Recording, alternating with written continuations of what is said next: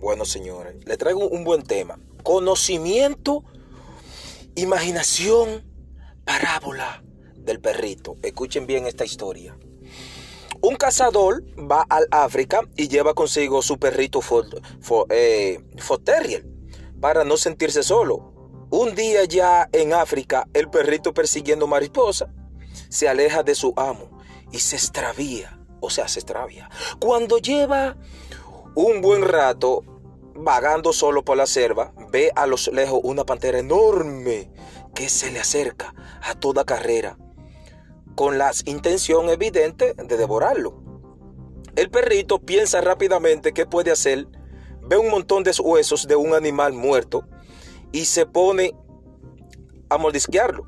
Cuando la pantera está a punto de atacarlo, el perrito dice, ah, qué rica estaba esta pantera que me acabo de comer. Mmm, qué sabrosa. La pantera lo escucha y frenando en seco, gira y huye despavorida, mientras piensa, caramba, con el perrito salvaje, por poco me come a mí también. Un mono que andaba atrapando en un árbol cercano y, que había presenciado todas las escenas, sale corriendo tras la pantera para contarle cómo la había engañado el perrito.